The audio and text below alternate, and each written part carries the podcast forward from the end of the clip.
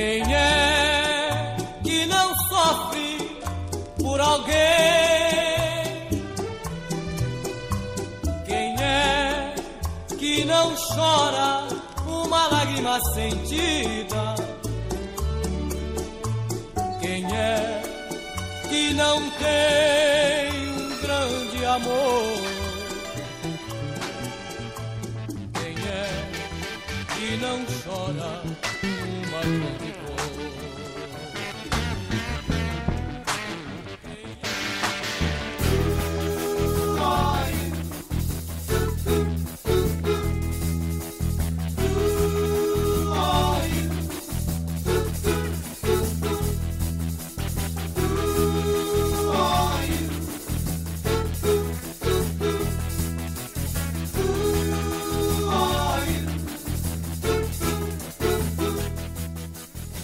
Sobe o som, amigo ouvinte. Não mude o seu dial, porque você está no Auto Radio Podcast, a sua trilha sonora para o automobilismo. Eu sou Ricardo Bannerman e te convido para o segundo episódio da série Who Are You, que aborda a vida e obra do Echo and the Bunnymen.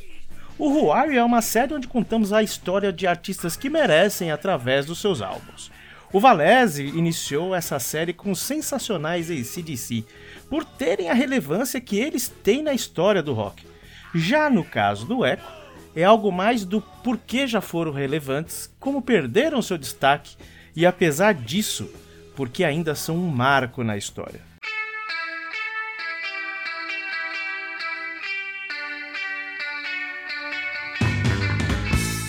No episódio introdutório, o anterior, falamos de como a banda se formou em 1979. Gravou seu primeiro single, ainda sem o baterista Pete de Freitas. Ao contrário dos outros membros da banda que eram de famílias de classe trabalhadora de Liverpool, Pete de Freitas era considerado um cara de fino trato, nascido em Trindade Tobago. Ele veio em uma família muito abastada e crescido no sul da Inglaterra, frequentando escolas particulares de elite, mas do seu jeito extrovertido, conquistou os maloqueiros da banda. Mesmo sendo alvo de piadas, ele era de longe o cara mais simpático do quarteto.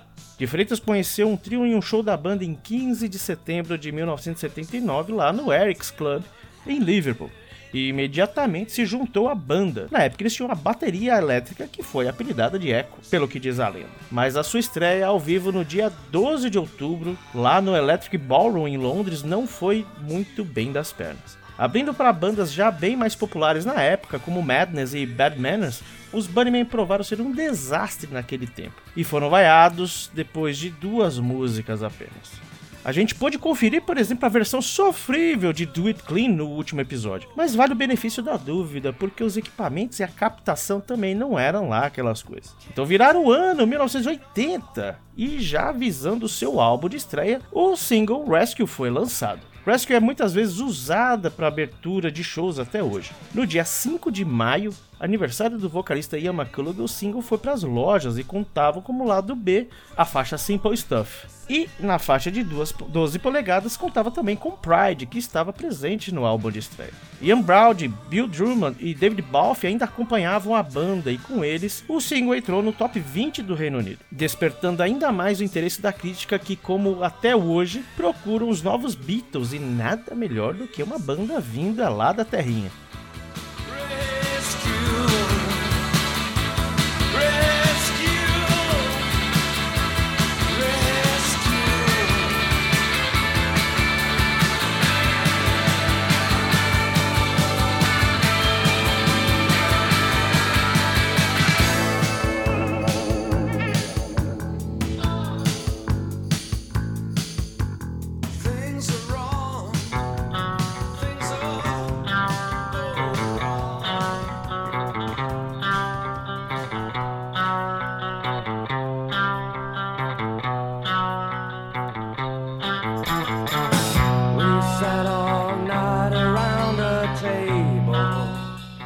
Single Rescue, já dá para notar um maior refinamento nas músicas e a comprovação veio com o lançamento do álbum Crocodiles, lançado dia 18 de julho, gravado no Eden Studios em Londres e também no Rockfield Studios do país de Gales. Em três semanas, ele foi produzido pela dupla Bill Drummond e David Balfe. Ian Browdy produziu a faixa Rescue e também Pride. Crocodiles foi o primeiro álbum da gravadora Corova Records. Gravadora essa criada por Drummond Balfe, funcionava como um braço da WEA. Em russo, Korova quer dizer vaca, mas na verdade é uma referência ao Korova Milk Bar apresentado no filme Laranja Mecânica do Stanley Kubrick.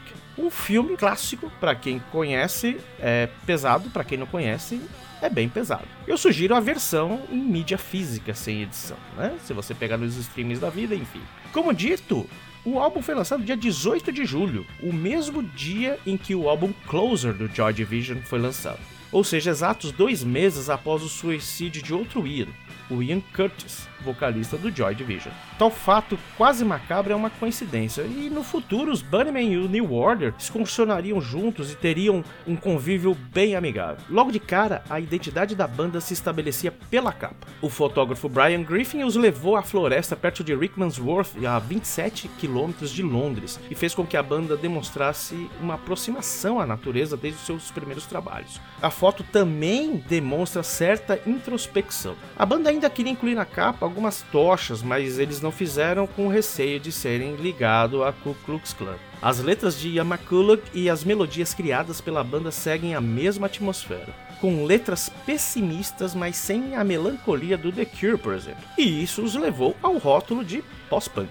A bateria de Pete funcionando como uma surra nos ouvidos da gente, o baixo marcante de Les e a guitarra alucinógena de Will funcionaram perfeitamente sob a vocalização límpida de Yamakuluk. Ain't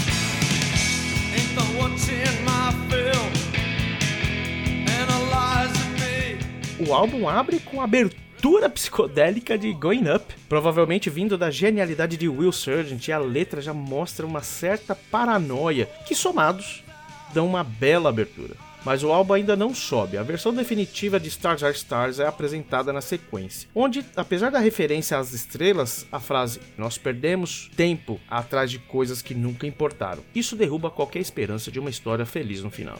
Em Pride, mais uma surra de realidade adolescente derrotista. A melodia eleva o humor do álbum, chegando a uma versão definitiva de Monkeys, anteriormente conhecida como I Begs Yours, mas não eleva em nada a temperatura do álbum, que só vem na faixa título e a última do lado A. A faixa que dá nome ao álbum, Crocodiles, vem como um grito ao meio da melancolia, não querendo olhar para os erros de antes.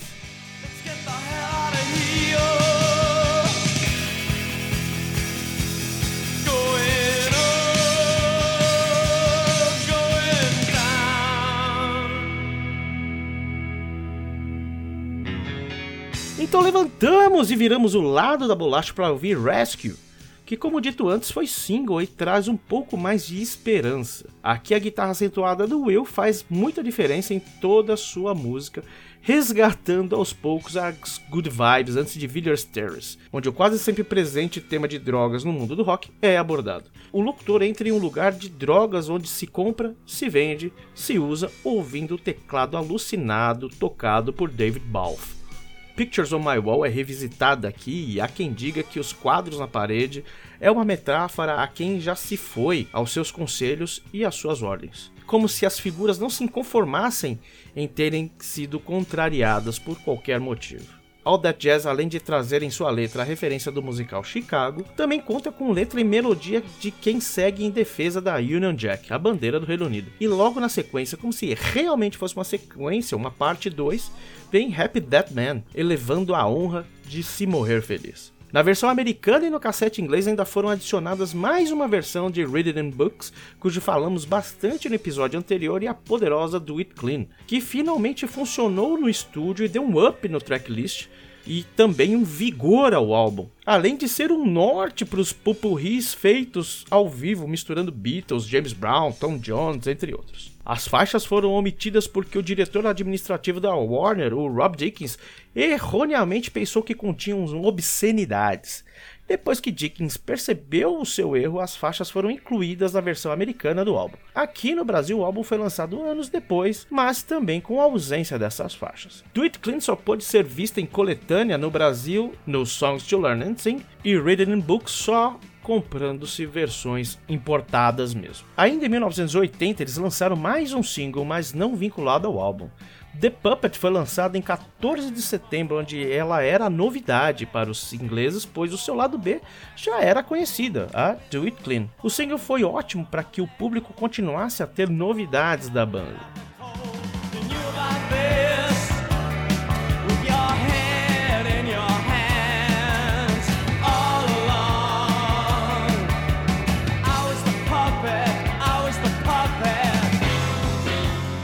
Posteriormente, Ian McCulloch falou que não curte este som, inclusive ela foi limada de uma versão estendida ou revisitada de Songs to Learn and Sing, a coletânea. No balanço geral e sendo bem parcial, e eu vou tentar ser assim em toda a série, é um álbum médio na discografia e um bom álbum ok para uma estreia. Por ele ser introspectivo e com tentativas de soar fora do óbvio e com detalhes geniais de psicodelia escondidas ali só para só pra quem é fã mesmo, se há uma certa idolatria. Porque é a primeira experiência de uma banda com influências de Doors, Velvet Underground e algo que lembra alguma coisa misturada de Bowie com Sid Barrett misturando a frustração adolescente de quem vem da massacrada classe operária de Liverpool e muito contrastante com o que vinha acontecendo nas outras vertentes do pós-punk, é, no new wave, no ska, mas ainda diferente do que o The Cure estava fazendo, por exemplo, ou o U2 ou Simple Minds estavam propondo.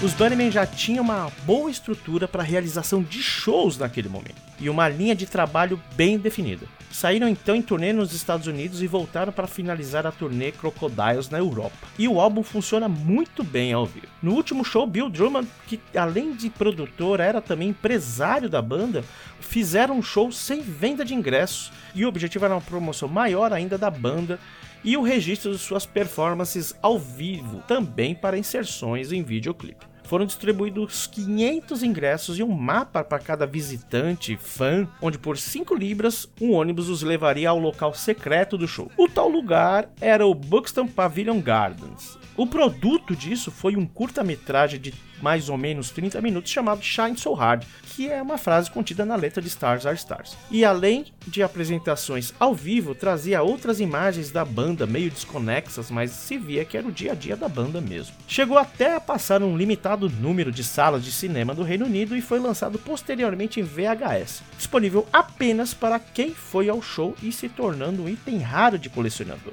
Um dos pontos altos é Do It Clean, faixa essa que nos shows que já fui, ao invés de contemplar o trabalho de, das bandas, como normalmente eu faço quando vou ao show hoje, raramente, eu não me aguento, cara, e vou pro bate-cabeça e talvez eu acho que só o White Zombie me fez fazer isso na história. E Killing Arab do The Cure também.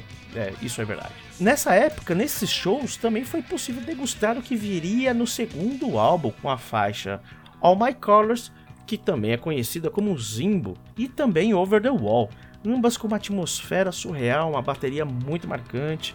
E esse material foi enxertado nas versões remasterizadas do Crocodiles. Mas vamos falar desses sons no próximo episódio, quando abordaremos o segundo álbum da banda, o Heaven Up Here.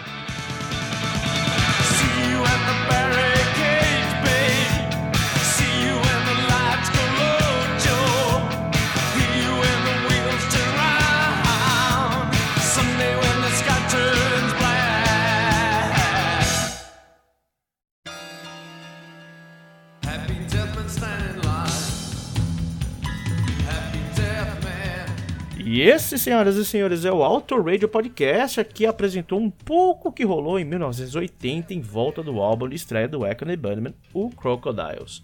Siga-nos no Twitter e no Instagram como arroba Auto Radio Podcast e aproveite aqui na íntegra três sons pincelados ou meio que pincelados do Crocodiles. Iniciamos com Village Terrace, passando para a faixa título Crocodiles e finalizamos fazendo uma justiça Do It Clean, em uma versão ao vivo de 18 de julho de 83 no Royal Albert Hall. Um beijo, um queijo no seu coração e sobe o som, Flashback Som.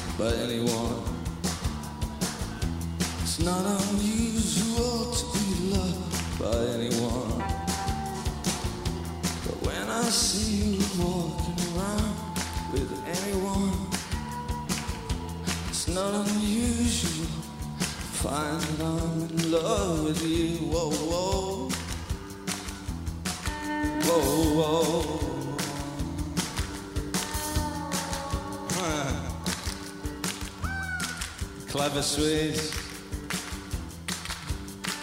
Good hand clapping. What, what did I do last night? I know I did something good here.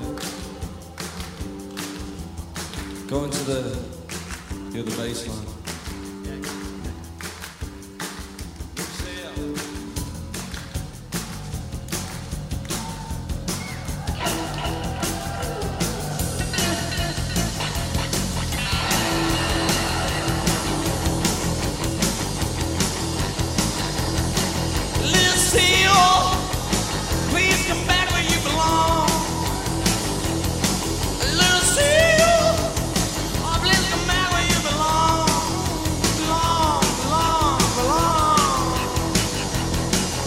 happy human fly.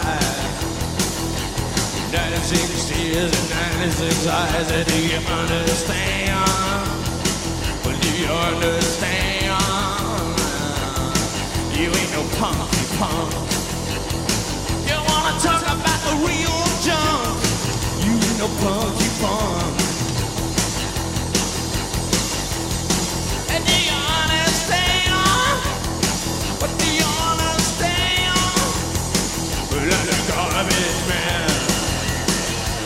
diving